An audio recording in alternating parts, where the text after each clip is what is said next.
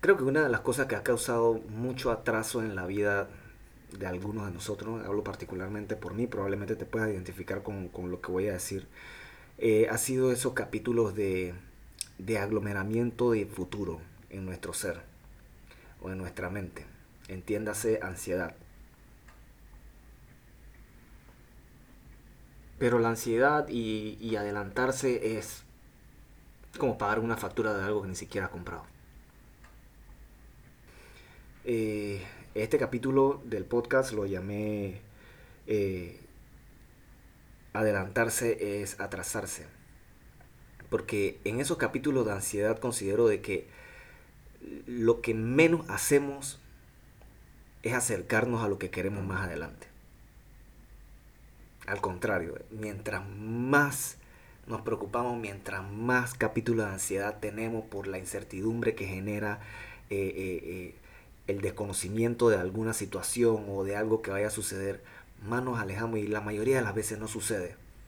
Eso que tanto nos quitó el sueño o nos, nos creó algún tipo de, de, enfermedad incluso, porque al tener ansiedad, la ansiedad, el origen de la ansiedad es tener algún tipo de desbalance químico, es tener desbalance químicos en el cuerpo que se manifiestan a través del estrés y, y a través de enfermedades que que se, atienden clínicamente, pero realmente son lesiones emocionales lo que tenemos que impactan en el cuerpo y por eso nos pasa lo que, lo, que nos pasa, que buscamos solución en el médico y muchas veces, que me atrevería a decir que la mayoría de las veces o no, está, no es una situación clínica, sino personal, que hay que trabajar mediante la meditación, mediante ejercicios de, de respiración o de reflexión o de cualquier cantidad de herramientas que tenemos a la mano para poder...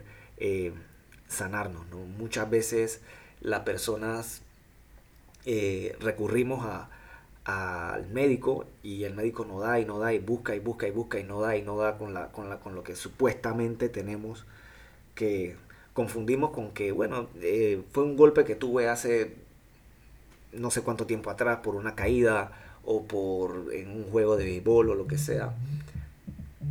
Pero resulta que no se trata de eso, se trata de que de que es una lesión emocional lo que tenemos y nos está causando eh, esto hoy, por ejemplo. El adelantarse no genera más nada que, sacarnos del aquí y del ahora, del momento presente. Y quería usar una analogía de, de andar en la carretera. En mi país hay unos jerseys en la carretera, no sé si ustedes lo, en sus países se llaman jersey también, pero hay unos muritos que van alrededor de, las autopistas, que son para que si pierdes el control del carro, lo que sea, no te vayas a un barranco ni nada de estas cosas y pues evitarte. Entonces, eh, cuando tú vas en una carretera y a tu mano derecha, donde están todos los letreros de velocidad y todo lo demás, hay uno que te dice que más adelante viene una curva. Si tú doblas antes de llegar a esa curva, chocas. Inmediatamente chocas, pierdes el control, te puedes matar tú o puedes matar a alguna otra persona porque, porque no es el momento donde tienes que doblar, no es el momento donde tienes que girar. Entonces lo mismo pasa en la vida. A lo que voy es que hay un momento para hacer cada cosa. Hay muchas veces que en la vida tú sabes lo que tienes que hacer porque tu ser te lo dice, tu yo superior o como le quieras llamar, tu alma te lo dice. Pero hay un momento para eso también. Entonces, si en ese momento que tú agarras y tomas una decisión correcta, en el momento equivocado, chocas. Te jodes tú y puedes joder la vida a otro. Entonces, vuelvo al tema de, de, la ansiedad. Muchas veces uno está tranquilo en su proceso. Muchas veces uno está tranquilo en su tiempo, pero hay tanta información. O sea, la sobreinformación y la falta de información también genera eh, eh, ansiedad. Y la sobreinformación por el lado por el lado negativo, porque tiene su lado obviamente positivo, pero ¿qué es lo que esa sobreinformación de qué es? ¿Qué es lo que estás alimentando? Yo en mis redes sociales dejé de seguir un montón de cuentas porque estaba este, consumiendo. O sea, lo que consumía me consumía. Y creo que no se trata de eso. Lo que tú consumes tiene que nutrirte, no consumirte y dejé de seguir un montón de cuentas. Este, bueno, los libros que leo sí son para mí, para mí, a lo personal, son libros que, que, que, me aportan mucho de la vida de otra persona o experiencias de otra persona. Eh, y eso a mí me, me, ha nutrido mucho. Pero eh, creo que el resultado o, el origen de todo lo que genera hoy el estrés en el tráfico, eh, en el trabajo y todas esas cosas, no es ni siquiera por las situaciones que se presenten en ese momento. Realmente considero que son el resultado o, la salida a todo, ese, a todo ese aglomeramiento de información, de situaciones, de novelas, de películas, de noticias que son extremadamente tóxicas, salen por ahí. En alguna situación que estén en el trabajo o en el tráfico o en alguna de esas cosas. Pero volviendo al tema de que, de que no debemos adelantarnos a absolutamente nada, justamente por eso, porque creo que la analogía perfecta es el ejemplo que acabo de dar de los jerseys se dobla cuando se tiene que doblar. No antes, no después. Es seguir las indicaciones y todos en el fondo sabemos cuándo tenemos que hacerlo y qué tenemos que hacer. Y no porque lo esté compartiendo ahorita quiere decir que, que no me pase. De hecho, lo comparto porque me pasa.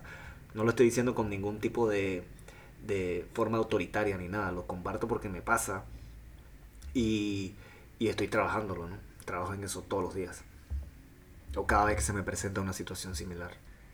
Entonces, si tenemos la posibilidad de poder ahorrarnos un mal rato o de, evitar algo, es cuestión de tomar un par de segundos antes de reaccionar.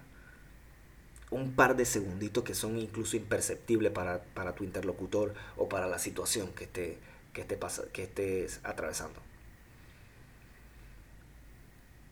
Me he de alguna manera dicho y tratado de incluir en mis convicciones no pagar caro momentos baratos.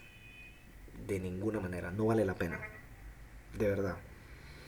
Uno decide qué guerras tomar. Incluso dice que el buen guerrero es también el que sabe decir, esta guerra no es mía. no todo uno tiene que enfrentarlo, no todo uno tiene que... Simplemente, ¿sabes qué? ¿Qué de aquí? Preguntarse, ¿qué saco de aquí? Vale la pena, no vale la pena. Sé que es difícil, y no lo digo porque yo lo haga a la perfección o lo que sea, lo digo porque estoy en ese proceso y, cada vez trato de ser más observador ante cada situación que se me presente. Y desde ahí entonces yo puedo tener mejor control o manejo de, la, de, la, de las situaciones y aplicar esto que hoy estoy compartiendo. Pero de otra forma, si vivimos en el día a día, como sea, nos paramos, nos bañamos, nos paramos, arrancamos el carro, no sé qué, para la oficina, trabajo. o sea, es un total y pleno acto de inconsciencia personal y social porque no nos tomamos en cuenta para absolutamente nada. Y creo que sí vale la pena parar un poquito y tomarnos en cuenta y hacer las cosas más eh, paso a paso. Así que nada, aquí quería compartir esto un poquito más y a seguir practicando y trabajándome que es una de las tareas como más duras que, que me he encontrado. Así que bueno, adiós. Prohibido el paso es el letrero que no existe en ninguna parte de nuestro ser, pero que todos en algún momento de nuestras vidas lo obedecemos cobardemente por el miedo a trascender y a llegar a nuestro centro. Es una frase que nos obliga a mantenernos fuera del alcance de la libertad. Irónicamente de la libertad interior, porque ese letrerito que obedecemos al pie de la letra no es un letrero para cruzar hacia afuera, sino hacia adentro. Prohibir el paso fue lo que jamás me dije, pero descubrí que le daba vida, y no solo vida, sino un lugar gobernante en mí. Esa frase que jamás escuché, ni mucho menos alguien me impuso, decidía por mí con supuestos argumentos válidos, que obedecía y al final me di cuenta de que estaban filtrados a través de paradigmas y de ideologías que se van creando a través del tiempo y al final no sirven para nada. Por eso comparto hoy parte de mi proceso personal, de mi trabajo interno que he estado haciendo por varios años ya. Yo creo que es el momento de poder compartirlo de la forma más abierta posible, compartiéndome tal cual soy hoy y llegar a ese propósito personal que tengo que ir profundizando cada vez más en mí mismo. Este espacio nos sirve para compartir un poco la carga que podemos tener. Creo que la carga repartida es más liviana y de seguro que si con alguno de mis audios te identificas con alguna situación, habrá un poco de alivio para ti y para mí. Así que qué bueno que podamos apoyarnos. No soy coach, ni el propósito de este podcast es monetizar. Yo creo que el mejor consejo que nos podemos dar uno a otro es ser nosotros mismos, siendo, no diciéndonos qué es lo que debemos hacer. Porque siendo, yo te sirvo de espejo y tú me funcionas como espejo a mí también. Y así, relacionándonos, podemos ver qué tiene cada quien y quién es cada quien. La única forma de saber quién eres y crecer es relacionándote. No se prive el paso a quien tiene la llave. Cruzado te quedas.